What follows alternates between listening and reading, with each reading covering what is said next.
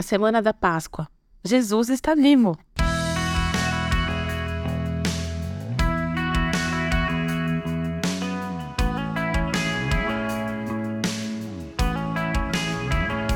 No primeiro dia da semana, bem cedo, as mulheres foram ao túmulo levando as especiarias que haviam preparado e viram que a pedra tinha sido afastada da entrada. Quando entraram no túmulo, não encontraram o corpo do Senhor Jesus. Enquanto estavam ali perplexas, dois homens apareceram, vestidos com mantos resplandecentes.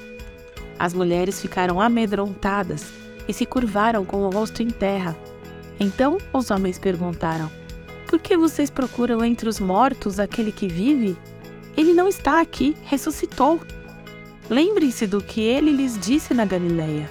É necessário que o filho do homem seja traído e entregue na mão de pecadores, seja crucificado e ressuscite no terceiro dia. Lucas 24, de 1 a 7. Enfim, no domingo, Cristo ressuscitou dos mortos. A espera havia acabado. Todos que estavam contra Jesus tiveram que se calar.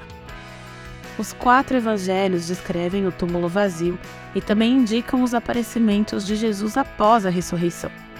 Você pode conferir em Mateus 28, Marcos 16, Lucas 24, João 20 e 21. Hoje eu não vou dar todas as referências dos acontecimentos para economizar um pouquinho nosso tempo, mas você pode pegar a Bíblia e conferir tudo. Também vale ressaltar que no mesmo dia após a ressurreição de Jesus, os soldados que faziam a guarda do túmulo foram subornados para negar a veracidade dos fatos. Eles tentaram, né? Mas não foram capazes de fazer calar as boas novas da ressurreição de Jesus. E então a Bíblia esclarece que o Senhor apareceu aos seus discípulos por um período de 40 dias, falando-lhes acerca do reino de Deus. Pode ler lá, Atos capítulo 1, versos de 1 a 3. No domingo da ressurreição, Jesus apareceu a Maria Madalena e a outra Maria, e depois a dois discípulos no caminho para Emaús. Jesus caminhou com eles, com os dois discípulos, porém eles não o reconheceram até o momento de partir do pão. Ainda no domingo, Jesus apareceu a Pedro em Jerusalém, também a dez discípulos numa casa em Jerusalém, e nesse caso o discípulo que estava ausente era Tomé. Uma semana depois, Jesus apareceu aos onze discípulos numa casa também em Jerusalém, e apesar das portas estarem trancadas, Jesus entrou e ficou no meio deles. Foi nessa aparição que ele repreendeu a incredulidade de Tomé, que não estava né, na aparição anterior. Algum tempo depois, Jesus apareceu a sete discípulos que estavam pescando no mar da Galileia. E também na Galileia, mas num monte, Jesus apareceu aos onze discípulos como descrevem os evangelhos de Mateus e Marcos. E esses textos bíblicos ficaram conhecidos como a Grande Comissão. Jesus também apareceu para mais de 500 pessoas de uma vez só. Esse evento é citado pelo apóstolo Paulo na primeira epístola aos Coríntios, capítulo 15, verso 6.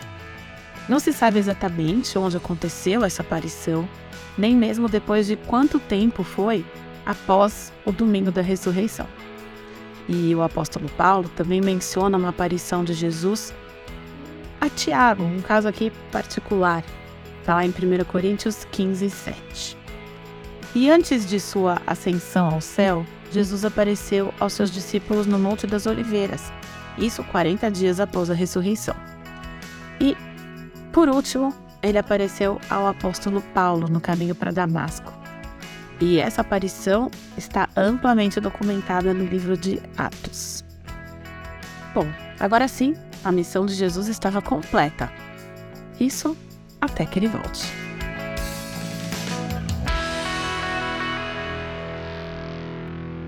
Você ouviu o podcast da Igreja Evangélica Livre em Valinhos. Todos os dias, uma mensagem para abençoar a sua vida. Acesse www.ielve.org.br ou procure por IEL Valinhos nas redes sociais.